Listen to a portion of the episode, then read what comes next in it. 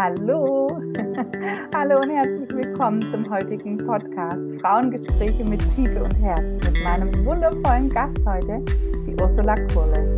So schön, hallo, dass du da bist. Liebe Theresa, ich freue mich auch. so schön, dass wir hier heute zusammen sprechen können. Habe mich schon die ganze Woche drauf gefreut. Vielen Dank für die Einladung in deinen Podcast. Dankeschön, das kann ich dir nur zurückgeben ich bin so aufgeregt auch auf eine Art und Weise, weil ich du so ein wundervoller Mensch für mich bist. Du hast mich so wertvoll begleitet einfach in der Vergangenheit und du bist wirklich für mich ausschlaggebend gewesen durch deine Impulse, dass ich bei mir ganz viele Glaubenssätze gesprengt habe und wirklich ähm, meinen eigenen Weg jetzt gehe. Und dafür bin ich dir so dankbar und deshalb bin ich so voller Freude auch, ähm, das heute zu teilen und ähm, ja, würde ich einfach gern mal vorstellen, mal ähm, wer du bist, wie es dir geht, was deine Werte sind, ähm, damit die anderen Hörer verstehen, warum ich dich so toll finde. Jetzt werde ich ja schon ein bisschen rot, aber das sieht ja zum Glück keiner. Nein, alles nicht schlimm. Freut mich ja total, wenn du das so empfindest und ähm, wenn ich dich da weiterbringen konnte. Ja, klar, lass uns gerne einsteigen so und ein bisschen drüber reden. Genau, sehr gerne. Ja, wer bist du denn, Ursula Kurle? Wer bin ich, Ursula Kurle? Ja, jeden Tag jemand anders wahrscheinlich. ich bin jetzt 50 Jahre alt, habe seit zehn Jahren in Stuttgart eine Praxis für Coaching und geistiges energetisches Heilen, Hypnose, Theta Healing und so diverse andere Dinge. Und ähm, bin Mutter von zwei Söhnen, beide im Teenageralter, sehr herausfordernd mit 12 und 15. Ich bin alleinerziehend ursprünglich keine Stuttgarterin, sondern viel rumgekommen, lange in Hamburg gewesen und habe jetzt hier meine Wurzeln geschlagen. Ja, und ähm, in meiner Arbeit begleite ich halt Menschen darin, ihre, so wie du es auch gesagt hast, ihre Begrenzungen ähm, zu überwinden, zu sprengen also wirklich zu schauen, was für Prägungen sind da, die meistens ja schon aus der Kindheit kommen, welche Einschränkungen, die wir oder unsere Eltern, unser Umfeld uns in irgendeiner Form auferlegt haben, die anzuschauen, die rauszufinden natürlich erstmal. Ja, die sind ja oft gar nicht bewusst, was uns da immer bremst und klein hält und ähm, ja, uns auch irgendwie in unserem Selbstwert immer wieder runterdrückt. Also diese mhm. Dinge rauszufinden und dann natürlich auch eine Transformation zu bringen, wirklich zu schauen, wie kann man das sprengen, wie kann man das auch innerlich umprogrammieren, wie kann man die damit verbundenen Gefühle, die noch in uns feststecken, lösen, ja, sodass diese Handbremsen einfach wieder gelöst werden, dass wir diese Begrenzung, ich sage auch immer gerne so dieses Korsett, in dem wir oft stecken, ja, dass uns die Luft so abschnürt, der zu sein, der wir sein wollen oder der wir sein könnten, dass wir das halt erstmal lockern und dann immer mehr sprengen. Das ist so mein, meine Aufgabe und im größten, ja, zum größten Teil sind es tatsächlich Frauen, mit denen ich mhm. arbeite. Ab und zu verirrt sich auch mal ein Mann zu mir und die sind dann auch alle herzlich willkommen. Aber ich denke immer, dass man als Frau einfach auch die Themen einer Frau noch mal besser versteht, anders aufnehmen kann und dadurch natürlich auch einfach schon eine größere Resonanz entsteht. Mhm. Die meisten Frauen, die zu mir kommen, haben einfach Themen mit Selbstwert, mit Abgrenzung, ihren eigenen Weg zu gehen, ja, sich aus Strukturen zu befreien, die ihnen nicht mehr gut tun, diesen Mut dafür zu finden, die Ängste zu überwinden, alte Themen endlich loslassen zu können. Ja, und das sind immer wieder diese gleichen Themen in unterschiedlichsten Zusammensetzungen, wo ich die Frauen und ab und zu auch Herren dann durchführe. Genau. Ja, so, so spannend. Segen, so arbeiten zu dürfen. Also, das ist immer wieder, immer wieder schön, immer wieder spannend, auch wenn es immer ähnliche Themen sind, ist jeder Mensch wieder anders, ist wieder Mm, immer eine neue Herausforderung. Also ich gehe da sehr drin auf in meiner Arbeit, ja. Möchte nichts anderes mehr tun.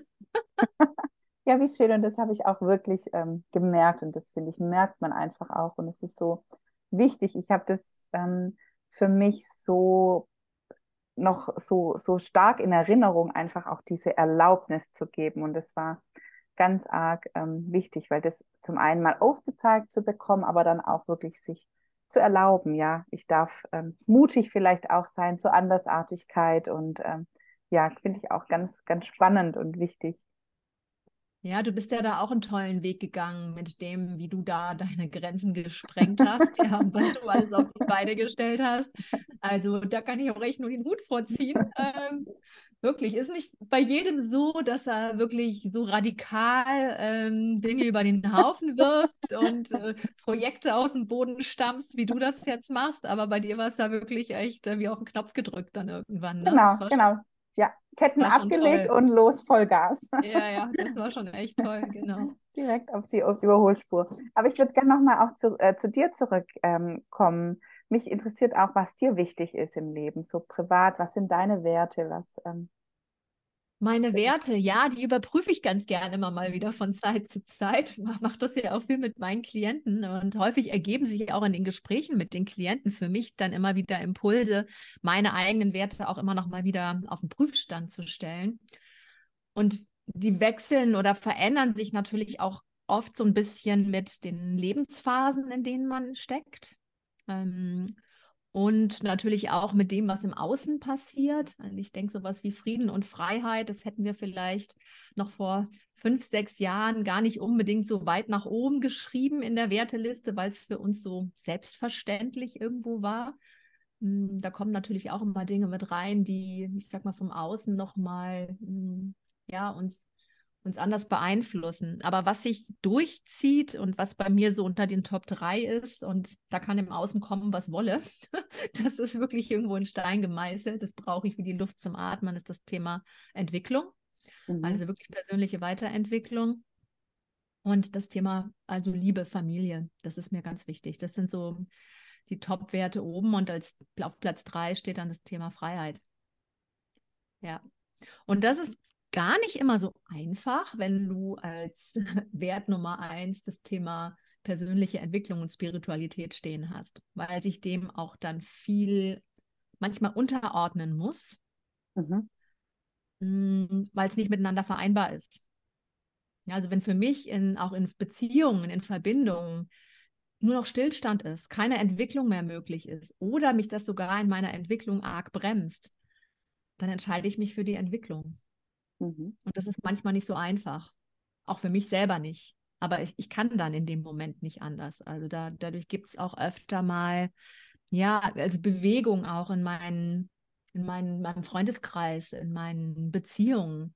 Ich bin jetzt zum Beispiel ja alleinerziehend und ähm, auch die Trennung damals vom Vater meiner Kinder hat genau mit diesem Thema zu tun dass er eher stehen geblieben ist oder eine ganz andere Richtung gegangen ist als ich und dann irgendwann keinerlei Schnittmenge mehr da war.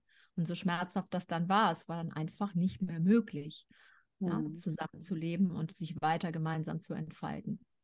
Und das sind so Dinge, die ähm, es nicht unbedingt immer einfacher machen, aber das hat sich meine Seele vorgenommen, in diesem Leben möglichst viel ähm, an Entwicklung zu erfahren. Es ist auch manchmal anstrengend, aber ich möchte es trotzdem nicht missen. Ja, ja und das Thema, ja, und das Thema Liebe, das würde ich jetzt nicht rein auf irgendwie Familie alleine beziehen wollen, sondern das ist für mich was, mh, hm, das würde ich eher universell sehen oder sehe ich eher universell. Also für mich bedeutet Liebe eigentlich Liebe zu allem, was ist. Also Liebe zu meiner Arbeit, die Verbindung auch zu meinen Klienten, natürlich zu meinen Kindern und meiner Familie. Das ist äh, ohnehin klar.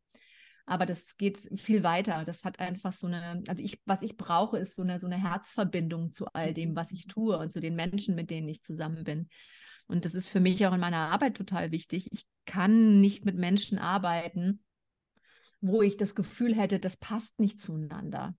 Also wenn ich die Praxis betrete oder ein Coaching habe, auch egal ob online oder offline, und hätte das Gefühl, oh, jetzt kommt der oder die und irgendwie mhm. passt es nicht, dann kann ich es gerade lassen. Also das mhm habe ich ganz früher mal gemacht, weil ich meinte, ich müsste ja jedem helfen oder ja, könnte niemanden irgendwie auch ablehnen. Und inzwischen ist das tatsächlich so, dass ich wirklich auch nur noch Menschen anziehe, ähm, schon in den Erstgesprächen. Und bis auf ganz wenige Ausnahmen und wenn nicht, dann sieht es da schon aus, dass es nicht passt, sodass ich tatsächlich nachher nur noch mit Menschen arbeite, wo wirklich auch eine, ja, eine tiefe Verbindung entstehen kann. Was ich auch ganz wichtig finde, weil das sind so, sind oft ja sehr intime Themen, über die man spricht. Also kennst das ja selbst aus der Arbeit. Manche Dinge, die man so einem Coach ähm, anvertraut, die erzählt man sonst gar niemand anderem. Also ich habe viele, die sagen, das habe ich noch nie jemandem erzählt, außer Mhm. dir. Und manchmal schon in der ersten Sitzung. Und das kann halt nur dann passieren, wenn wirklich eine gute Verbindung entsteht. Ja, und wenn du über diese Herzverbindung auch dem anderen helfen kannst, in eine andere Regulation zu kommen, weil du baust ja ein Feld damit auf. Ja, das ist ja ein Heilraum, der irgendwo entsteht. Und der kann für mich nicht entstehen, wenn ich nicht mit meinem Herz dabei bin. Mhm. Ja, da kann ich auf der Verstandesebene bleiben und verstandesmäßig Dinge mit den Leuten durchsprechen, wie das vielleicht auch in manchen anderen Therapien sein mag. Ähm, aber das, was ich mache, geht ja darüber hinaus. Also da braucht es einfach eine, eine emotionale Herzensverbindung. Bei aller Professionalität, die dabei bleiben darf. Es geht jetzt nicht darum, mit dem anderen zu verschmelzen und der beste Kumpel zu sein. Mhm. Ja, das sind ist es. Sachen, ja. Mhm. Ja, das sind zweierlei Dinge. Und ich finde trotzdem, dass es diese, also es ist meine Art zu arbeiten. Für mich braucht es diese, diese Verbindung zu diesem Menschen, dass ich mich freue, wenn der reinkommt, dass der sich freut, wenn er bei mir reinkommt, auch wenn da manchmal Tränen fließen, weil wir an heftige Themen rangehen. Ja, und das ist für mich das, was es ausmacht. Und so gehe ich auch eigentlich auf alle Menschen zu.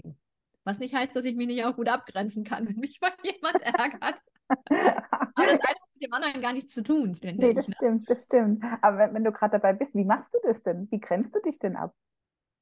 Also zum einen, und das fragen mich oft viele, wie machst du das, wenn so viele Menschen mit ihren ganzen Problemen zu dir kommen? Und das sind ja teilweise heftige Sachen, auch Trauma und ähm, ja, schlimme Kindheitsgeschichten und so weiter. Also zum einen bin ich, glaube ich, jemand, der relativ gut geerdet ist, schon von meiner Grundkonstitution her. Ich bin Steinbock, habe relativ viel Erdelement so in, meinem, ja, in meinen ganzen ähm, astrologischen Aspekten. Und ich kann gut mitfühlen, ohne mitzuleiden. Das ähm, konnte ich zum Glück schon immer. Ich glaube, sonst würde es mir schwerfallen. Und ähm, grundsätzlich das Thema Abgrenzen, das musste ich auch lernen. Also ähm, ich war auch mal jemand, der immer meinte, ich muss es allen recht machen und für alle und immer und jederzeit. Und ähm, ab und zu erwischt mich das auch immer noch mal so ein bisschen. Ich merke es dann meistens relativ schnell und kann dann ja wieder zurück in meine Spur. Und man kann sich auch liebevoll abgrenzen, denke ich. Und das hat auch was damit zu tun, wenn wir bei dem Thema Liebe als Wert sind. Das betrifft ja nicht nur die anderen, sondern auch uns selbst. Hm. Also auch uns selbst eine entsprechende Wertschätzung, Liebe, Aufmerksamkeit und Fürsorge entgegenzubringen. Und das geht auch nur, wenn ich mich ab und zu abgrenze. Nur dann kann ich ja auch das noch wieder nach außen tragen und mit dieser Energie auch die Menschen um mich herum unterstützen. Egal, ob es meine Kinder sind oder meine Klienten sind oder meine Freunde sind. Das geht ja immer nur dann, wenn ich auch in die Selbstfürsorge gehe und ab und an auch mal eine Grenze setze und sage, nein, ich quetsche jetzt nicht noch einen Termin in diese Woche rein, sondern dann musst du halt doch noch eine Woche warten. So. Hm. Ja, Das ist auch dann ein bewusstes Ja zu sich selber. genau. Nein zu dem anderen vielleicht, aber dadurch ähm, Ja. stärkst du dich selber ja auch. Ja, und das ist immer so ein bisschen Balanceakt aus diesem Wunsch heraus, natürlich auch den Menschen zu helfen. Und bei manchen ist Mhm. es dringend. Und klar schiebe ich auch immer mal jemanden rein, wenn ich merke, das ist echt ein Notfall. Aber es gibt natürlich auch immer die Fälle, dass Leute einen Tag vorher anrufen und hätten gerne am nächsten Tag einen Termin oder übermorgen. Gestern schon, ja. Das ist ganz dringend. Und das wissen sie aber schon seit sechs Ja. Wochen, dass es ganz dringend ist. So, und dann kann ich natürlich irgendwie alles über den Haufen schmeißen und das machen die dann beim nächsten Mal wieder so, ja. Ja. Ja, oder ich kann halt einfach sagen, nö, das geht jetzt nicht. Ich habe jetzt Mhm. keinen Termin. Meistens habe ich dann noch keinen. Beziehungsweise ich plane mir tatsächlich auch meine Lücken im Kalender ein, meine Mhm. Freiräume ein, die ich brauche für mich zum Regenerieren, die ich brauche, um in aller Ruhe meine Schreibtischarbeit zu machen, Mhm. die ich brauche, um mit meinen Kindern für Sport, oder? Klassenarbeiten zu lernen, Ja. um mal Sport zu machen, was auch immer. Ja, das sind nicht unbedingt immer Riesenlücken, ja, in so einem Alltag als Selbstständige mit zwei Kindern, ich meine, du weißt das selber, du hast drei, Mhm. ja, muss man sich das schon ein Stück weit einplanen, weil die füllen sich sonst, äh, so schnell guckst du gar nicht. Ja. Ja, Ja. Wenn du das blockst, dann macht es jemand anders für dich. Das ist aktuell auch wirklich so meine Überlebensstrategie, alles gleich blocken, weil sonst ähm, verstreicht die Zeit Genau. Was nicht im. Kalender steht, ist irgendwie, ja, ich meine, spontanes geht schon immer auch nochmal, muss auch in dem Alltag, aber Ja. das geht aber wirklich nur dann, wenn du auch die Räume dafür schaffst. Und das habe ich wirklich lernen dürfen jetzt. Ähm, das immer wieder zu tun. Es gibt natürlich auch mal so Phasen, wo das weniger ähm, gut funktioniert, weil mal ein Projekt ansteht und man mal richtig durchpowert. Aber das hatte ich jetzt zum Beispiel im Oktober. Dafür habe ich mir dann den kompletten den 1. November, die Ferienwoche, habe ich mir überhaupt keine Termine reingelegt. Mhm. Das sind so Sachen, wo ich dann schon weiß, da habe ich jetzt eine, eine Marathonstrecke zu laufen. Danach plane ich mir aber auch eine Erholungsphase ein. So. Und das Verstehe. habe ich früher eben nicht gemacht. Ne? Das war genau dieses, es immer für alle passend machen, immer verfügbar sein. Das sind auch so Prägungen, die ich hatte und die viele andere ja auch haben. Es irgendwie recht machen zu müssen, passen zu müssen, nicht enttäuschen zu dürfen und so weiter. Das war auch was, was ich lernen durfte, wo ich auch an meinen eigenen Glaubensmustern arbeiten durfte. Ja, wie spannend, das wäre nämlich jetzt das gewesen, was ich dich als nächstes hätte fragen wollen, ob das ja. bei dir tatsächlich schon immer so war, dass du ähm, deinen eigenen Weg sozusagen gegangen bist und dass du den kanntest und woher ähm, du den.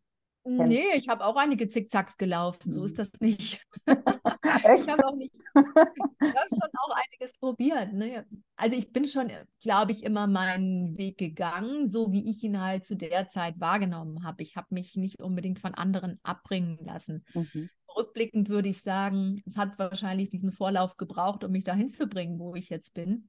Ähm, aber wenn ich heute nochmal neu entscheiden könnte, würde ich manche Wege, glaube ich, früher an einer anderen Stelle schon mal irgendwie einschlagen. Aber es ist ja, wie es ist. Nein, ich habe ganz andere Dinge gemacht. Ich habe mal nicht wissend, was mache ich denn so nach dem Abi, habe ich halt mal BWL studiert. Ja, damit kann man ja immer. ja, ja. ja. Fand ich nicht so spannend, habe ich halt gemacht. Das Marketing fand ich dann spannender ähm, als Schwerpunkt und habe dann auch danach lange Zeit im Marketing gearbeitet und habe mich da auch wohlgefühlt. Also wir hatten ein tolles Team, tolle Kollegen, war alles klasse, wir haben da viel Spaß und Freude gehabt bei allem Stress und der Arbeit, aber das ging schon, also ich war bis Mitte meiner 30er, war ich dann auch fest angestellt, jetzt bin ich 50, habe dann aber schon die letzten Jahre gemerkt, das ist alles schön und gut hier, aber am Ende des Tages machst du hier eigentlich? Also ich muss ganz ehrlich sagen, ich habe Sportwetten vermarktet, ja. das ist was völlig anderes als das, was ich heute mache. Das kann ich mir gar nicht mehr vorstellen.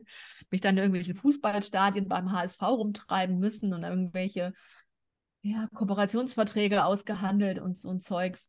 Ja, völlig andere Welt als heute. Und dann damals durch meinen inzwischen Ex-Mann und diesen Kontakt dann und unser erstes Kind bin ich dann nach Stuttgart gerutscht. Und dann war eigentlich klar, nee, das willst du nicht mehr weitermachen. Aber mhm. was stattdessen? So, also das war auch nicht gleich klar. Und dann habe ich mit einer Heilpraktiker-Ausbildung angefangen, so ein bisschen geprägt durch meine Familie, Vater Heilpraktiker, Bruder Heilpraktiker, da hatte ich eine Affinität dazu. Dann kam aber mein zweiter Sohn dazwischen gegrätscht. und dann habe ich das erstmal unterbrochen, um dann hinterher festzustellen, nee, Heilpraktiker willst du eigentlich gar nicht werden. Du willst gar nicht so sehr an diese Krankheitsbilder und diese Dinge einsteigen. Ich habe mir die Psychologie interessiert und das geistige Heilen, damit arbeite ich tatsächlich schon seit ich 20 bin, aber immer nebenbei. Mhm. Und dann mhm. habe ich mit der Schiene mal angefangen, gesagt, okay, geh einfach mal den ersten Schritt, habe noch weitere Ausbildung gemacht, geistige Heilweisen und damit bin ich dann tatsächlich in meine Selbstständigkeit gestartet. Und alle anderen Dinge kamen dann irgendwie zu mir. Dann kam das Coaching, dann kam die Kinesiologie, so diese ganzen Dinge. Und ich hatte ja zum Glück das war, glaube ich, ein Vorteil, den ich hatte. Ich hatte damals nicht die Notwendigkeit, hm, aus einem vollbezahlten Vollzeitjob mhm. direkt eine Selbstständigkeit von 0 auf 100 aufbauen zu müssen. Hätte ich mit kleinen Kindern auch gar nicht gekonnt, sondern ich konnte das so in aller Ruhe aufbauen, wie meine Kinder mir mehr Raum gelassen haben. Also mhm. ja, das ist ja ein bisschen ähnlich auch wie bei dir jetzt, mhm, ja? ja dass man einfach die Räume nutzt, die sich dann auftun, wenn die Kinder selbstständiger werden und dann einfach anfängt und gemeinsam wächst. Dann, genau. Und die Dinge ergeben sich dann. Und ähm, ja, habe dann angefangen, habe einen Praxisraum gemietet. Inzwischen habe ich die ganze Praxis und habe die untervermietet. Ja, haben da eine Praxisgemeinschaft draus gemacht. Also es haben sich ganz viele Dinge dann ergeben, die ich so nie geplant hätte. Aber den Weg, den kennt man halt vorher nicht. Man muss ihn irgendwie anfangen zu gehen und dann ergeben sich die Dinge, die passen und die Dinge, die nicht passen, die fallen dann auch irgendwie wieder raus. Jeder findet dann so seine eigene Werkzeugkiste. Aber dass ich hätte sagen können, das war so vorgezeichnet, ja, ich habe den einen Job aufgegeben und mache jetzt das und springe da gleich voll rein. Das war bei mir auch nicht so. Es hat auch so mit den kleinen Kindern auch eine gewisse Umorientierung und Neufindungsphase gebraucht. Und die ging bestimmt auch so drei Jahre, drei, vier Jahre so, wo ich auch mal in eigene Prozesse eingestiegen bin, ähm, auch mal meine Vergangenheit angefangen habe, mal ein bisschen ähm, aufzuarbeiten. Ich habe jetzt keine wahnsinnige traumatische Kindheit hinter mir, aber es war auch nicht alles Gold. Mhm. Und das hat auch Spuren hinterlassen. Und da habe ich immer mit angefangen. Also mein ganzer Selbstfindungsprozess, der ging so richtig los, eigentlich so kurz nach der Geburt meines ersten Sohnes, weil es eben so eine Zäsur im Leben gab. Mhm. Ja, all das, was diese Rolle, die man halt vorher inne hatte, die war ja plötzlich weg, ja, über die man sich auch, also ich mich auch ein Stück weit definiert hatte. Mein Selbstwertgefühl war damals noch nicht so. Ich habe mich viel über die Rolle definiert und dann war die plötzlich weg. Das war bei mir ähnlich, ja. Mhm, ja, dann fühl dich, den ja. Tag zu Hause mit einem kleinen Kind Ja. und denkst, okay, wer bist du denn eigentlich Ja. jetzt? Was macht dich eigentlich noch aus? Ja, das musst du dann überhaupt erstmal ja, mal freilegen, weil Ja. diese Rolle, das bist du ja auch nicht. Mhm. Das war ja auch nur was Übergestülptes, ja. Und so fing das dann eigentlich an, dass ich mich richtig angefangen habe, mit mir zu beschäftigen. Und so folgte dann eins nach dem anderen. Ja. Und dafür finde ich, ist es, ähm, da bin ich auch unfassbar dankbar für meine Kinder und meine Familie, weil, also ich persönlich finde, es gibt keine besseren Lehrer als unsere Kinder. Oh Das ja. meine, ja, meine besten Lehrer und auch oft meine Zen-Meister. Ja, Ja, mit all den Themen, die du bei dir nicht aufgeräumt hast. Du kriegst sie halt Ja. wirklich äh, wunderbar vor die Nase. und mein Mann, der kann das auch. Ja, das stimmt. Die Partner können das auch gut. Ja. Aber ich finde, bei Kindern, das drückt nochmal andere Ja, Knöpfe, weil ja. es, ja, ich glaube, nochmal mehr ans Herz geht irgendwo, ähm, weil das so bedingungslos einfach ist mit Kindern. Mhm. Ja, also wenn man bereit ist hinzuschauen, dann das anzunehmen, dann ist das ein Entwicklungsturbo mit den Kindern. Das finde ich schon, ja. Ja, Auf sehe ich auch so. Hast du denn auch einen Tipp für die ein oder andere, die gerade zuhört und die vielleicht so ähm, struggelt, ähm, den eigenen Weg zu gehen, sich wirklich auch zu trauen und auch, warum ist es aus deiner Sicht so wichtig, den eigenen Weg zu gehen? Oder ist es überhaupt Naja, wichtig? Ich würde sagen schon, ja, warum sind wir hier? Ja, jeder von uns hat ja was ganz Einzigartiges mitgebracht an, an Gaben, an Talenten, an Dingen, die auch, ich sage mal, verwirklicht werden wollen. Ja, dass wir hier auch irgendwo unseren Fußabdruck hinterlassen. Und das muss keiner sein, der auf einer Bühne irgendwo endet oder in einem geschriebenen Buch, sondern ja, einfach einen Unterschied zu bewirken. Und da hat ja jeder von uns ganz, ganz, ganz unterschiedliche Gaben mitgebracht. Und leider ist ja unser ganzes Schulsystem nicht unbedingt darauf angelegt, die zu fördern und zutage zu bringen. Und umso mehr sind wir gefordert, das halt im Nachgang dann irgendwann freizulegen. Mhm. Und das will ja auch in die Welt. Also ich meine, wir können ja wirklich auch mh, nicht nur dann so unseren, ja, unseren Seelenauftrag, würde ich mal fast sagen, erfüllen, wenn wir immer mehr an unseren eigenen Wesenskern rankommen und auch spüren, was wir eigentlich in die Welt tragen wollen, was uns entspricht. Und dann ist auch, und es muss auch nicht unbedingt immer in Form von einem Beruf sein. Also für viele ist Beruf Berufung, wenn sie diesen Weg auch beruflich gehen, aber das muss es gar nicht unbedingt sein. Es kann auch Mhm. sein, ich habe vielleicht eine Arbeit, die ich sage, die ist völlig okay für mich, aber ich verwirkliche mich, verwirkliche mich in einem ganz anderen Bereich und finde da meine Erfüllung. Also dieser Druck, dass es immer gleich in einem, was weiß ich, siebenstelligen Business enden muss, wie uns das gerade die sozialen Medien immer so auch ein bisschen äh, vorgaukeln, den würde ich mal ein bisschen rausnehmen wollen.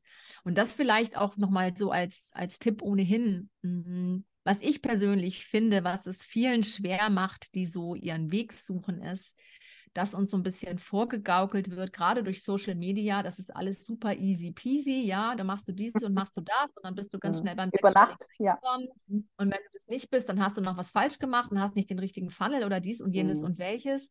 Ja, und du stehst vor dem ganzen Berg und denkst, what? Ja, das ist, ähm, da wird auch nochmal ein zusätzlicher Druck aufgebaut. Und dass man diesen Druck vor allen Dingen mal rausnimmt, mh, sich die Zeit nimmt, reinspüren zu können, was ist denn überhaupt das, was mir entspricht und was ich will. Manchmal braucht es dafür nochmal auch ein Freilegen von, ich sag mal, inneren Schichten. Ja, das, das Herz kennt ja den Weg. Nur Mhm. auf das hören wir halt häufig nicht oder wir hören diese Stimme nicht in uns, weil wir da so viel an Ballast draufgeschaufelt haben, ja, so viele Verletzungen, so viel Schutzmechanismen. Also die mal anzuschauen und sich denen zu stellen, ich finde, das ist ein ganz entscheidender Faktor, mh, um diese Verkrustung und dieses Korsett mal zu lösen, dass man überhaupt erst mal erkennt und diese innere Stimme wieder wahrnimmt, weil die ist oft so überlagert. Ja, auch wenn Also ich von mir ausgehe, auch so diese, zu beschäftigen. Ne? Ja. auch Ja, diese kennt Ungeduld. Ja, genau. Und wenn man da rangeht, wirklich mal zu schauen, was habe ich für Prägungen mitgekriegt aus der Schule, aus dem Elternhaus, aus dem Umfeld, in dem ich aufgewachsen bin, was limitiert mich, was hält mich klein, dann kann ich anfangen, auch aus dieser Opferrolle vielleicht, die ich manchmal auch gerne einnehme, weil ja, ja, die böse Kindheit und was halt alles so da war und die Eltern, die dies oder jenes unterlassen oder getan haben, dann kann ich sagen, ja, das war alles so. Ich kann das jetzt aber annehmen, aber ich hole mir die Macht zurück, indem ich jetzt einfach schaue, welche neue Wahl will ich denn treffen? und das bestenfalls auch ähm, im Unterbewusstsein zu bearbeiten und nicht nur über den Verstand, weil der Verstand alleine kriegt das im Regelfall nicht ähm, in die Umsetzung, weil die, die Verdrahtungen, die Programmierungen, die sind nicht über den Verstand steuerbar. Da muss man ans Unterbewusstsein ran, da muss man mit dem autonomen Nervensystem arbeiten.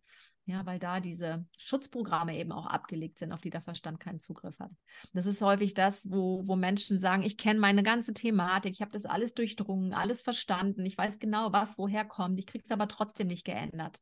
Ja, das liegt einfach daran, dass wir es nicht rein über Willenskraft oder Disziplin und wenn nur über einen kurzen Zeitraum irgendwie aufrechterhalten können weil da sind zwar unterschiedliche Gehirnareale für zuständig, ja, und das eine kommuniziert nicht so mit dem anderen.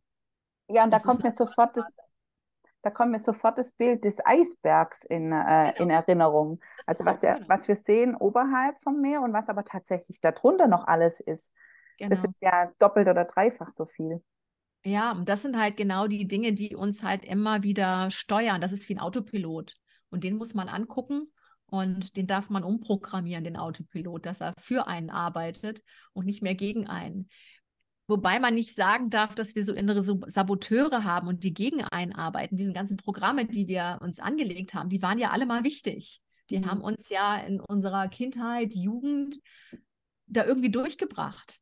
Und deswegen haben wir diese Strategien, diese Anpassungen ja entwickelt. Wir mussten die entwickeln und die waren dafür auch gut und wichtig. Mhm. Aber jetzt sind wir heute erwachsen und brauchen die vielleicht nicht mehr. Wir müssen es vielleicht nicht mehr jedem recht machen. Wir müssen vielleicht nicht mehr Verantwortung übernehmen für, für Menschen, ja, die das selber tun sollten. Wir müssen uns vielleicht nicht mehr verbiegen. Wir müssen vielleicht uns nicht mehr und unseren Bedürfnissen ständig zurückstellen, weil so ja, sondern können da jetzt einfach mal schauen, was ist denn heute für mich dran, was für eine Wahl möchte ich denn jetzt treffen, um wieder in meine Kraft zu kommen. Und dann kann man diesen Teil des Eisbergs ja unter Wasser, den kann man verändern. Die Emotionen dazu entsprechend auch. Und da dann wird eigentlich erst der Weg wirklich frei, so seine Herzensstimme zu hören. Das war auch bei mir nicht anders, wenn ich das mal rückblickend betrachte. Ich habe ja nicht solche so Glaubenssatzarbeit und so Coachings oder sowas, das hatte ich ja am Anfang alles gar nicht. Aber ich habe halt über viele Selbsterfahrungen und nachher die Ausbildung, wenn ich das rückblickend betrachte, halt einfach diese Dinge freigelegt und verändert. Es war ein ziemlich langer Weg, der geht viel kürzer, so aus heutiger Sicht. Aber ja, das, äh, diese Abkürzung kannte ich damals noch nicht.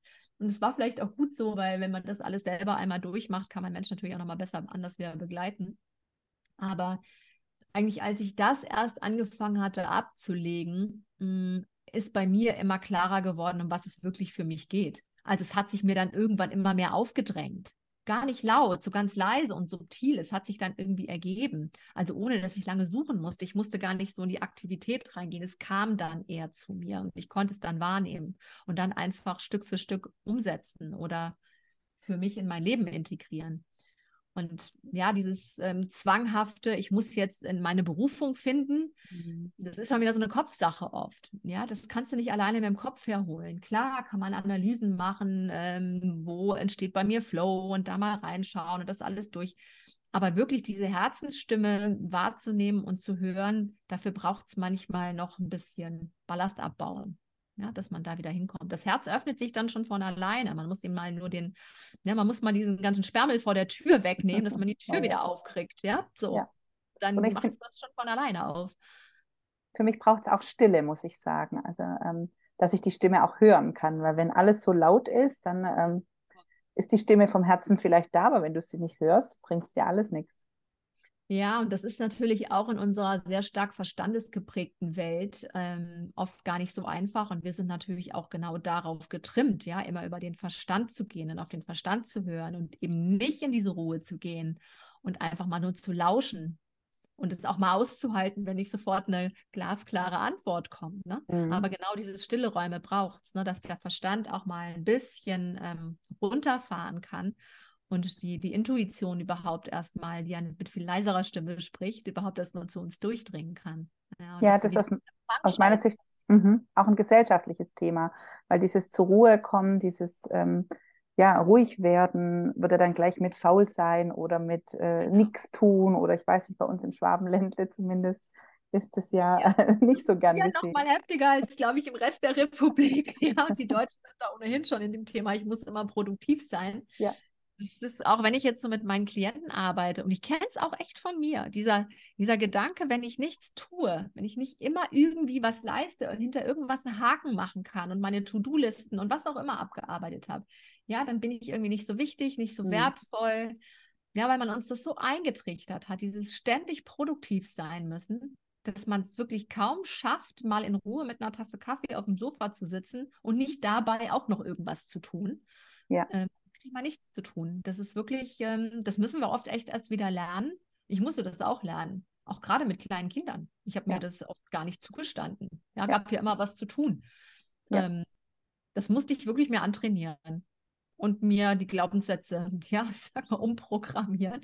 Und dann war es trotzdem noch auch ein bisschen Trainingslager. Also es ist ja auch nicht so, dass wenn man diese Programmierung ändert, dass man durch eine Zaubertür geht und das ist plötzlich, ähm, du stehst plötzlich in einem neuen Leben sondern es braucht ja auch noch einen Transfer immer in den Alltag, ne? Und aus diesen alten Gewohnheiten neue zu machen. Ja? Das wird dann leichter, wenn man mit den Programmierungen arbeitet, finde ich, deutlich leichter, weil du jetzt einfach schon mal ja, eine andere Grundeinstellung im System hast, wenn man das mal so technisch ausdrücken will.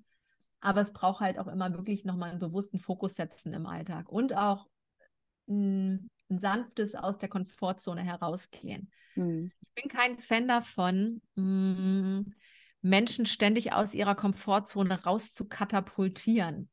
Das funktioniert nämlich nicht bei allen. Mhm. Je nachdem, was wir schon erlebt haben in unserer Kindheit und wenn da auch Trauma im, im Spiel mhm. ist, und ich rede jetzt nicht nur von Schocktraumata, sondern wirklich auch von Bindungsthemen, Bindungstraumata, und die haben wir fast alle in der einen oder anderen äh, Form, ja, oder in der einen oder anderen abschwächenden Form, hoffentlich auch nur.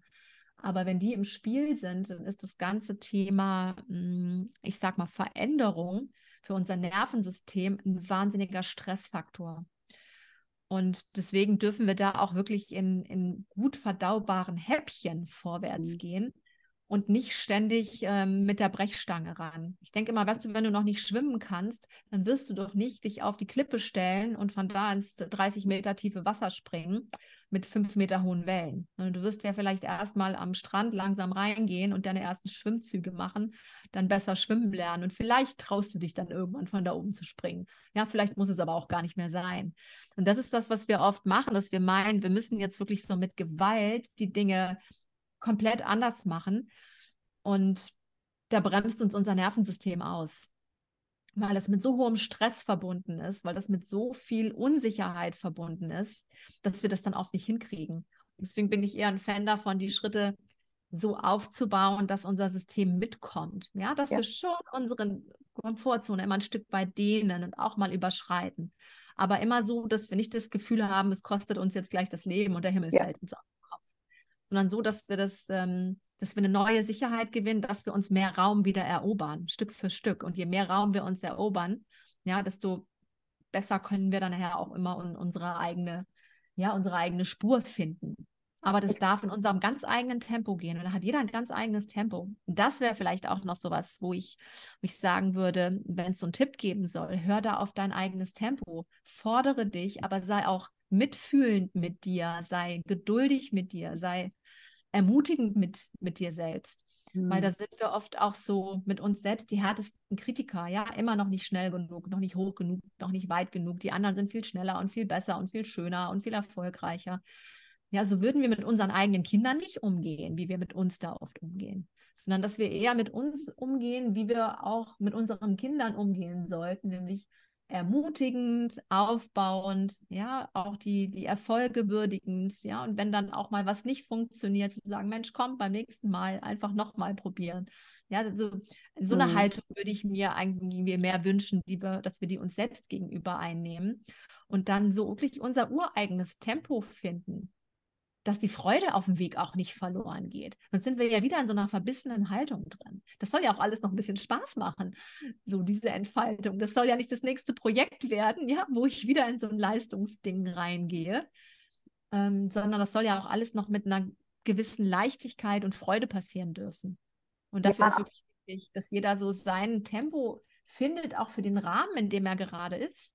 Ja, mit, mit seiner Familie und mit den Rahmenbedingungen, die eben da sind, mit den Räumen, mit der Zeit, die da ist. Da hat jeder ja eine ganz andere ganz anderen Hintergrund und wir vergleichen uns da oft so gerne. Ja, ich habe ich, hab ich auch gemacht mit irgendwem. Und ich dachte, naja, gut, die hat auch zehn Jahre früher angefangen, mhm. die hat keine Kinder, die hat ein ganz anderes Setting.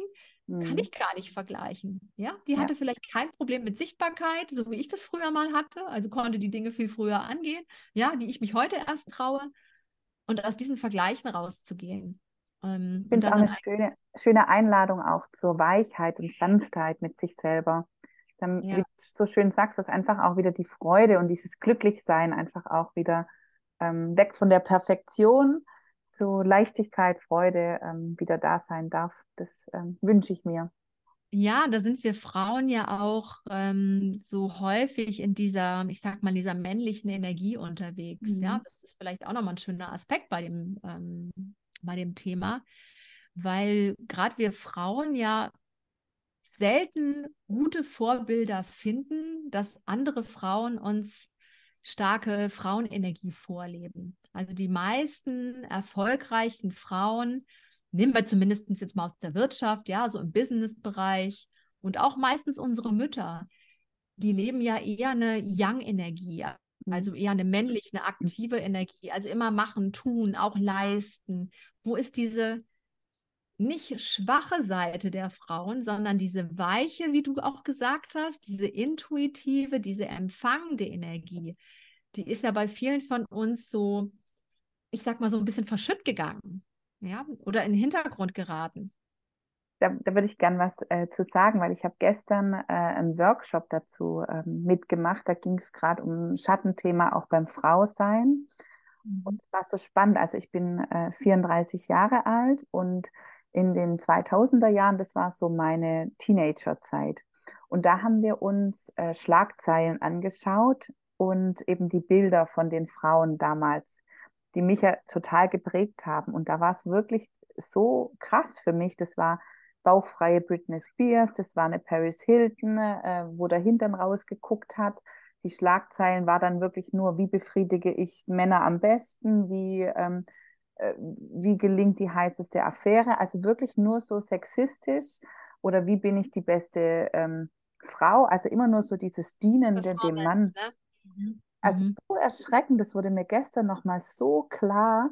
Mhm. Und dann ähm, daraus, also mit diesem Hintergrundwissen, dann seinen eigenen Weg zu gehen und ähm, sich frei von diesen krassen, für mich kranken Erwartungen und Vorstellungen zu machen, ist schon auch viel Schattenarbeit, was wir äh, unterm Fels finden.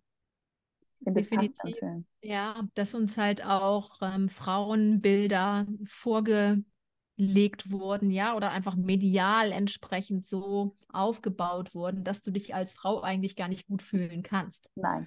Ja, ja, ganz genau. Also immer das Gefühl hast, du genügst nicht und du ja. müsstest noch hier oder da oder dies oder besser, ja? ja. Und das ist heute ja eigentlich nicht so viel anders. Also ich meine, ganz ehrlich, wenn du, wenn du dir Instagram und die sozialen Medien anguckst, ich bin ja fast froh, dass ich nur Söhne habe, ja, die da nicht drauf abfahren. Ja, ich habe aber auch teilweise auch junge Mädchen mal, also in den 18, 19, 20, Anfang 20 bei mir, die auch sagen, das ist so prägend, dass dieser Druck, mhm. ähm, dieser Schönheitswahn, das ist ja, ist ja nicht besser geworden, ne? So Findest viele, dann, das finde ich ist teilweise schon echt krass, was, was Mädchen ähm, durch diese sozialen Medien für einen Druck auf sich spüren, wie sie auszusehen haben, dass die schon ganz früh über Schönheitsoperationen nachdenken und, und, und. Es gibt zum Glück auch so eine gewisse Gegenbewegung von auch inzwischen wirklich jungen Frauen, die mit einem hohen Bewusstsein unterwegs sind und da völlig ausscheren. Aber das, was so über die Medien kommt, ist auch heute echt noch krass, finde ich schon.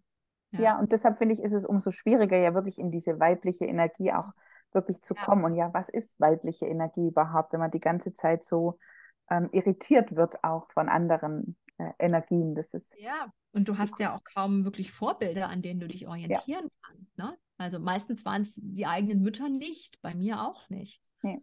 Männer, also Vorbilder sind ja dann immer die Männer eigentlich. Genau, und gell? dann Das orientierst du dich genau wieder an Ja. dieser Energie Ja. und dann bist du wieder in dieser Verstandesenergie drin und in dem Machen und in dem Schaffen und in dem Ellbogen, ja, diese ganzen Dinge. Die Energie braucht es ja bei uns auch. Es ist ja nicht so, dass wir diese Yang-Energie nicht auch bräuchten. Also wenn wir immer nur irgendwie lächelnd auf dem Kissen sitzen und auf Empfang schalten, kriegen wir auch nichts in die Umsetzung. Ja, das ist nicht. so. Wir brauchen natürlich beide Energien, klar. Aber bei den meisten Frauen, also auch die ich mal in der Praxis habe bei mir, wenn ich das mal austeste, da ist, äh, ist ein 70 Prozent Yang-Energie drin, männliche Energie drin und 30 Yin. Oder manchmal schlimmer. Und bei mir war das früher auch nicht anders. Ja. Und ich äh, merke das manchmal auch heute noch, wenn ich da wieder zu sehr reinrutsche, wenn ich so in meinem Hustle bin, ne, wo ich dann merke, oha, Ja. okay. Ja, was mir zum gut hilft, ist, dass ich bei meiner Arbeit viel Yin-Energie brauche und das ist dann immer wieder gut mein Ausgleich, ja, dass ich dann da wieder so reingrooven kann. Aber grundsätzlich gibt es da eine riesen Verschiebung. Bei den Männern ist es übrigens nicht anders, die leiden genauso, ja. Da, da gibt es diese Verschiebung genau andersrum. Also, wo kriegst du dann auch ganz wertfrei jetzt, einfach nur mal Ja, objektiv das ist, so ein, betrachtet. das ist so ein Gesellschaftsphänomen Ja. einfach, ja, mit dieser Geschlechterverwirrung würde ich es jetzt mal Ja. fast nennen. Und das ist ja nicht erst seit heute so. Mit dem Gegendere hat es auch nichts zu tun, das macht es aber auch nicht besser. Mhm. Ähm, dass wir gar nicht mehr so in unsere Identifikation mit unserer eigenen, mit unserer ureigenen Energie kommen. Ja, und nimm mal allein das Thema bei den Frauen, wenn wir, wir haben unseren Zyklus.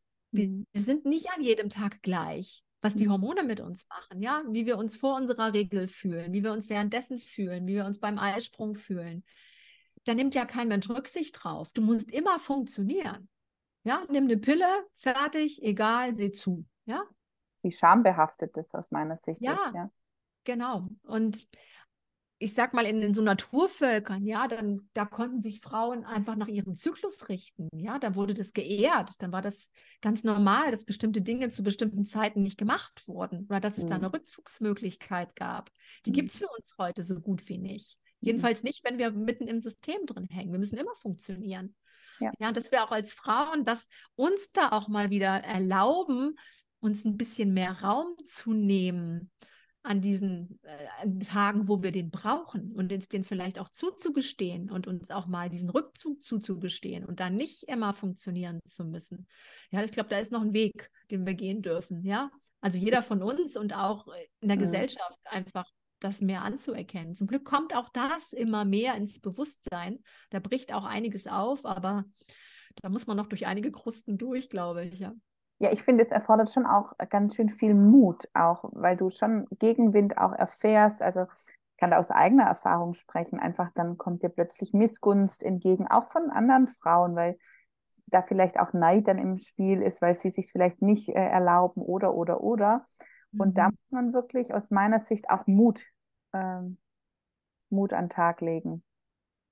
Ja, muss man auch. Und Mut ist ja nichts, ähm, was einfach vom Himmel fällt und was heißt, dass man keine Ängste mehr hat, Mhm. sondern Mut ist ja eher, wenn man es trotzdem tut, ne? So, das ist wie ein Muskel, den du Ja. auch trainieren kannst. Da gibt es so ein schönes Lied, entschuldigt, möchte ich kurz unterbrechen, weil ich habe das so im Kopf, das ähm, von der kleinen Hummel, das lese ich meiner Tochter gerade immer zum Einschlafen. Kennst du das? Und da Nee. gibt es ein äh, Lied von der Malte Kelly und die singt eben um ähm, Mut und dann singt sie immer Mut hast du im Herzen und ist dann immer so nett mit meiner Tochter, wie wir das ähm, Mhm. ähm, zelebrieren, genau. Ja. Ja. Wollte ich nur Ja, kurz in den Raum werfen. Ja, hast du absolut recht.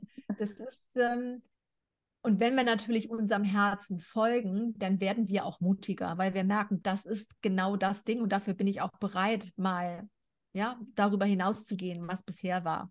Aber erst wenn wir wieder das Herz mehr spüren, ja, dann können wir auch wieder mutiger werden.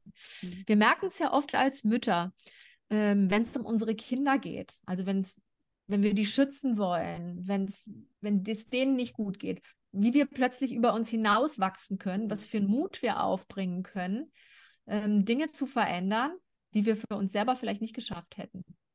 Ja, einfach weil es hier wieder so unser Herz berührt, ne? Und dann der Mut auch entstehen kann. Und so ist es auch mit unserer Berufung oder unserem, ja, ich mag das Wort Berufung gar nicht immer so sehr, weil es immer so sehr auf Beruf geht, ja, also unseren ureigenen Weg zu gehen mit all dem, was dazugehört, privat, beruflich, familiär oder auch nicht, ähm, dass wir den Weg wirklich mit Mut auch nur dann gehen können, wenn wir das Herz mal ein Stück weit befreien von diesen Verletzungen. Ja, weil das mhm. sind ja alles Schutzmechanismen, die uns immer wieder zurückhalten. Und die Angst, was denken die anderen? Und dann gehöre ich nicht mehr dazu oder dann entspreche ich nicht mehr den Erwartungen. Das sind ja alles kindliche Urängste, die da noch drin stecken. Und wenn die uns noch so wahnsinnig im Griff haben, dann ähm, wird es oft schwierig, ja, über die einfach so hinwegzugehen. Das braucht dann schon extrem hohe Anstrengungen, sehr, sehr, sehr, sehr starken Willen, wenn man das rein über den Verstand lösen will oder über Willenskraft lösen will. Da sind wir wieder bei dem, bei dem Eisberg. Ne? Ähm, ja, aber den Mut, den kann man auch wirklich entwickeln und trainieren, einfach durch das Tun. Einfach immer mal wieder über die Komfortzone so ein bisschen hinauszugehen mhm. und zu merken, okay, hat ja funktioniert. Und das ist doch das Schöne, wenn man, ähm, wenn man älter wird, finde ich jetzt. Mh, hm, ist es einem immer egaler, was die anderen denken. Ja, ja. ich, ich traue mich auch mehr, ja. Mhm. Ja, das ist, ähm, ist, mit 20 noch was anderes als mit Mitte 30 und mit 50 ist nochmal anders und mit 70 ist ja wahrscheinlich völlig wurscht. Und irgendwann stellst du dann fest, es hat eigentlich eh niemanden wirklich interessiert. Zumindest mhm. nicht die, die dir wichtig sind. Warum hast du dich eigentlich die ganze Zeit so verbogen? Ja, mhm. oder wessen Weg bist du da gegangen? Ja, also es wird dann irgendwann einfacher, man nimmt die Dinge noch mit noch mehr Humor. Also so geht es mir jetzt jedenfalls und so erlebe ich es auch bei, bei vielen meiner Freundinnen, die einfach sagen, pff, das habe ich mir mal im Kopf gemacht um die Dinge. Ich mache es jetzt halt einfach mein Ding, kriege keine Hände nach. Und wenn doch, ja, dann ist halt der, das Problem der Hände und nicht meins. Ne? Und da geht es nicht um Egoismus oder irgendwie krampfhaft nur irgendwie, ja, auf Kosten der anderen sein Ding durchzuziehen, aber diesen ganzen Brainfuck, den wir immer haben, was, was der uns ständig ausbremst, ja, dass wir den einfach mal, mal ein bisschen leiser drehen und sagen, ja, plapper da oben, ich mache es jetzt trotzdem, ne? So schön und ich finde das so wichtig und wertvoll auch. Also ich habe auch viele Jüngere in meiner ähm, in meinem Umfeld einfach. Und da wird mir das auch so, so klar, ähm, dass es so wichtig ist, auch manchmal über diesen Widerstand hinwegzugehen. Wie du so schön sagtest, man kann es wirklich trainieren mutig ja. zu sein und zu werden und nicht ähm, so, wie soll ich sagen, so in eine Passivität auch dann verfällt. Ich finde das ganz arg wichtig. Mut ist ja dann auch wieder, oder in diese Aktivität zu kommen, ist ja wieder eine Yang-Kraft. Ja, das mhm. ist ja genau das meine ich. Also jetzt zu verteufeln und zu sagen, auch oh, die blöde männliche Energie, ja, wir brauchen die auch. Das Schön ist halt, wenn die miteinander fließen. Ja, wenn wir mhm. die Inspirationen empfangen, wenn die Intuition uns sagt, ach guck mal, da äh, lohnt sich hinzuschauen, das lohnt sich jetzt mal für mich äh, in Angriff zu nehmen, da kommt was auf mich zu, da spüre ich rein, da merke ich, okay, das entspricht mir und dann braucht es ja auch wieder diese Energie, um es nachher in die Umsetzung zu bringen. Blöd ist es halt nur, wenn du zu sehr in dieser Yang-Energie bist und das andere nicht empfängst, weil dann versuchst du halt ständig nur über Aktionismus Dinge umzusetzen mhm. und bist nicht wirklich mit deiner Intuition und deinem Herzen dabei. Und dann wird es verdammt anstrengend.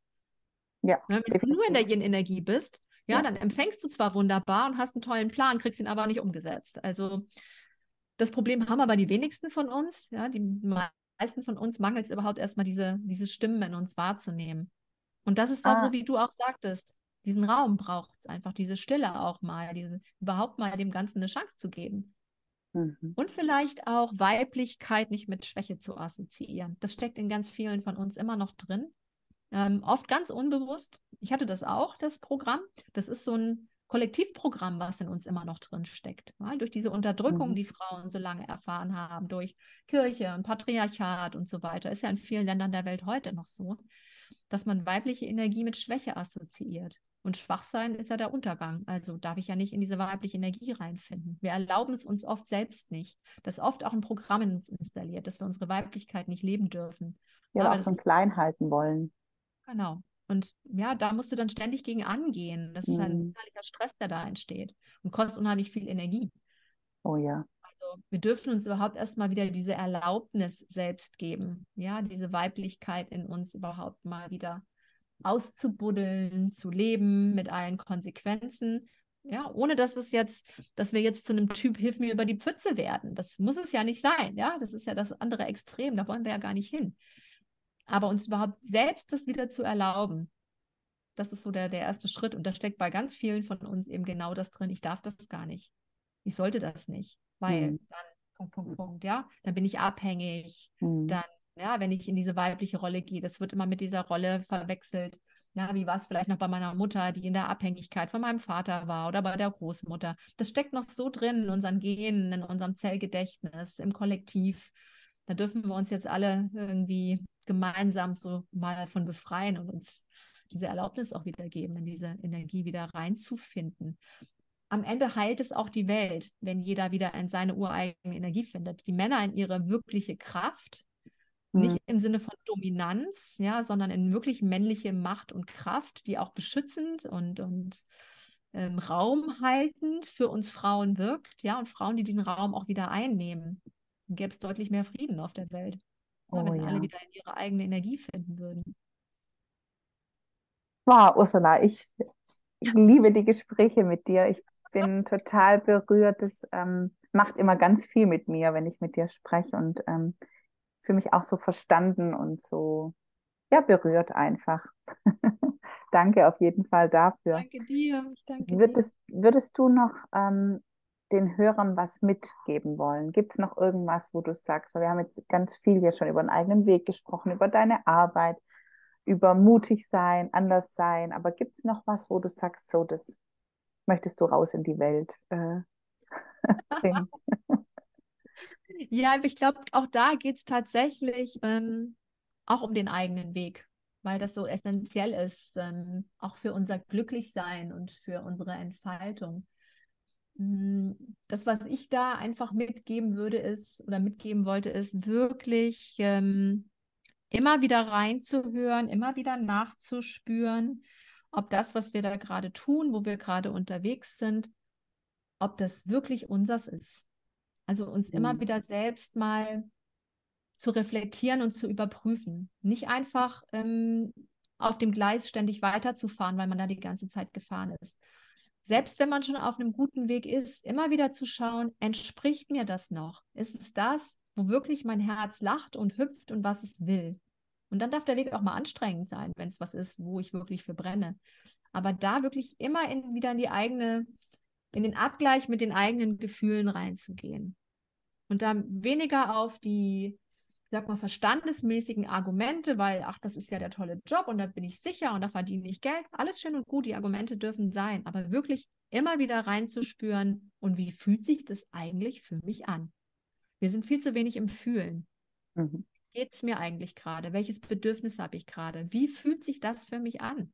Wie fühle ich mich denn eigentlich gerade? Sich diese Frage immer mal wieder öfter zu stellen, auch gerne mal im Tagesablauf, was bräuchte ich denn jetzt eigentlich gerade? Ja, nur so kommen wir überhaupt hin an unsere Bedürfnisse, an das, was in uns da arbeitet. Und das überbügeln wir eigentlich den ganzen Tag. Da gehen wir den ganzen Tag drüber in diesem Funktionsmodus. Und da immer mal wieder den Schritt zurücknehmen, vielleicht mal kurz die Augen zu schließen. Ich mache das immer ganz gerne an so Übergängen. So, komm von der Arbeit nach Hause, die Kinder sind noch nicht da, die kommen in einer halben Stunde. Okay, wo bin ich denn eigentlich gerade? Mhm. Was bräuchte ich denn jetzt? Kann ich mir nicht immer erfüllen. Mhm. Aber ich merke dann, was ich wahrnehme und was ich bräuchte und kann mir zumindest Inseln schaffen. Also immer wieder die, auf diese Gefühlsebene mal wieder zurückzukehren und in diese Wahrnehmung, weil die darf auch noch ein bisschen wieder trainiert werden. Da sind wir auch alle ähm, ja, das ist ein bisschen verkümmert, dieses uns selber spüren. Ja, weil wir immer wieder funktionieren müssen. Und das wirklich für sich zu üben, weil das so ein unfassbarer Mehrwert für unser Leben ist, wenn wir endlich mal wieder ins uns spüren kommen. Mhm. Und das müssen wir echt, ähm, oder viele von uns zumindest, wieder ein bisschen üben. Ja, weil es auch für viele von uns mit, äh, mit unangenehm oder mit Gefahr mal verbunden war. Und uns da langsam wieder anzunähern, in den eigenen Kontakt wieder mit uns zu kommen. Ja, den Kontakt zu uns selber wieder aufzunehmen.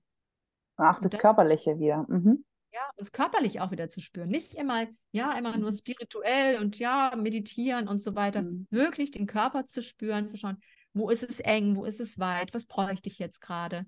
Ja, wo sind meine Bedürfnisse? Wie fühle ich mich? Also wirklich mal wieder ganz eng in die Wahrnehmung erstmal zu uns selber zu kommen, den Kontakt zu uns wieder aufzunehmen. Wenn wir das schaffen, ist das schon die halbe Miete. Und dann müssen wir uns, ich inklusive, alle mal an die Nase fassen, dass wir das alle viel zu wenig tun. Und wenn wir das mehr täten, können wir 50 Prozent unserer Probleme und Themen gleich ja, in die Tonne. Aber vielleicht kann das ja jetzt die Einladung sein für, für viele, zum einen mal wirklich eine Tasse Kaffee oder eine Tasse Tee zu trinken und nichts anderes zu machen, so als Challenge äh, für den Tag. Und eben ja. zusätzlich einfach sich immer wieder bewusst zu werden und sich bewusst hinzusetzen, in sich reinfühlen, wie du auch sagtest, und mal schauen, wo druckt, der Schuh jetzt gerade und ähm, dann hat man ja schon ganz schön viel gewonnen. Und wenn man sich das vielleicht aus dem Gespräch heute mitnimmt, ist schon ähm, toll. Das müssen ja auch gar nicht immer stundenlange Aktionen sein. Ne? Schöner Moment dafür ist auch morgens direkt beim Aufwachen und abends vom Schlafengehen. Da ist man eh noch so ganz bei sich oder schon wieder ein bisschen mehr bei sich. Ja, bevor man aus dem Bett springt, mal kurz in den Körper reinzufühlen. Bin ich ja. wach? Bin ich noch müde? Ist alles dran? ist alles dran? Ich fühle mal rein, ja mit welcher Stimmung gehe ich in den Tag oder möchte ja. ich in den Tag gehen? Ja, und das abends auch nochmal zu tun. So, alleine das sind schon. Und wie du sagst, diese berühmte Tasse Kaffee, das kann schon eine echte Challenge sein, gerade mit kleinen Kindern. Mhm. Funktioniert. Ja. Aber so, genau so habe ich auch angefangen, mir meine Freiräume zu schaffen. Zu sagen, ich trinke jetzt in fünf, fünf Minuten oder zehn Minuten in aller Ruhe meine Tasse Kaffee, Tee, Cappuccino, was auch immer. Und das Schöne ist, finde ich, wenn wir, das vielleicht noch so als Abschlussplädoyer, ja, wenn wir lernen, uns wieder mehr wertzuschätzen und wieder mehr in Kontakt mit uns selber zu kommen, ähm, hat das ja nichts mit Egoismus zu tun, sondern mhm. mit einer ganz gesunden Selbstfürsorge. Und gerade auch wenn wir Kinder haben, mhm. dann bringen wir genau das unseren Kindern auch schon ganz früh bei dass mhm. es auch wichtig ist, auf sich ja. selbst zu gucken und sich nicht immer nur aufzuopfern und nicht immer nur zu funktionieren, weil bei uns gucken sie sich ab. Mhm. Und wenn wir das für uns nicht können, wie sollen die das lernen? Oh ja, wie war Vorbild, ja. Ja. Ganz klar. Ursula, Mensch, ich danke dir. Ich finde es so wertvoll und so schön. Ich fand unser Gespräch für mich ganz arg ähm, toll. Ich danke dir. Danke dir, meine Liebe.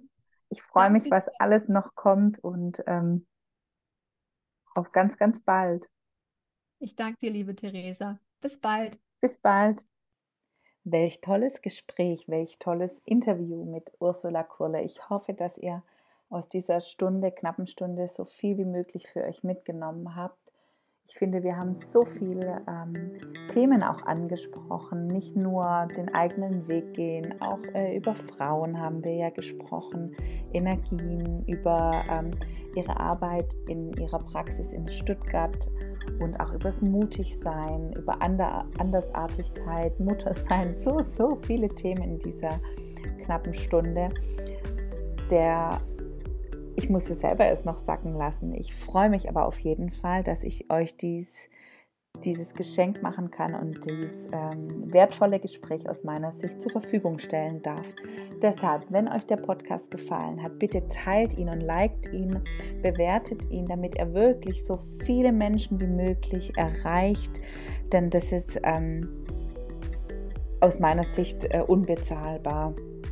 Wenn ihr mehr erfahren wollt über Ursula Kurle oder über die Arbeit mit mir auch ähm, meine 1 zu 1 Coaching Möglichkeit oder mein aktuelles Programm, den Advent Journey, den ich dir natürlich auch nicht vorenthalten möchte. Du kriegst sogar noch die Möglichkeit, ähm, dich anzumelden bis zum Early Bird Preis und am 29.11. geht es nämlich auch schon los mit dem ersten Impuls.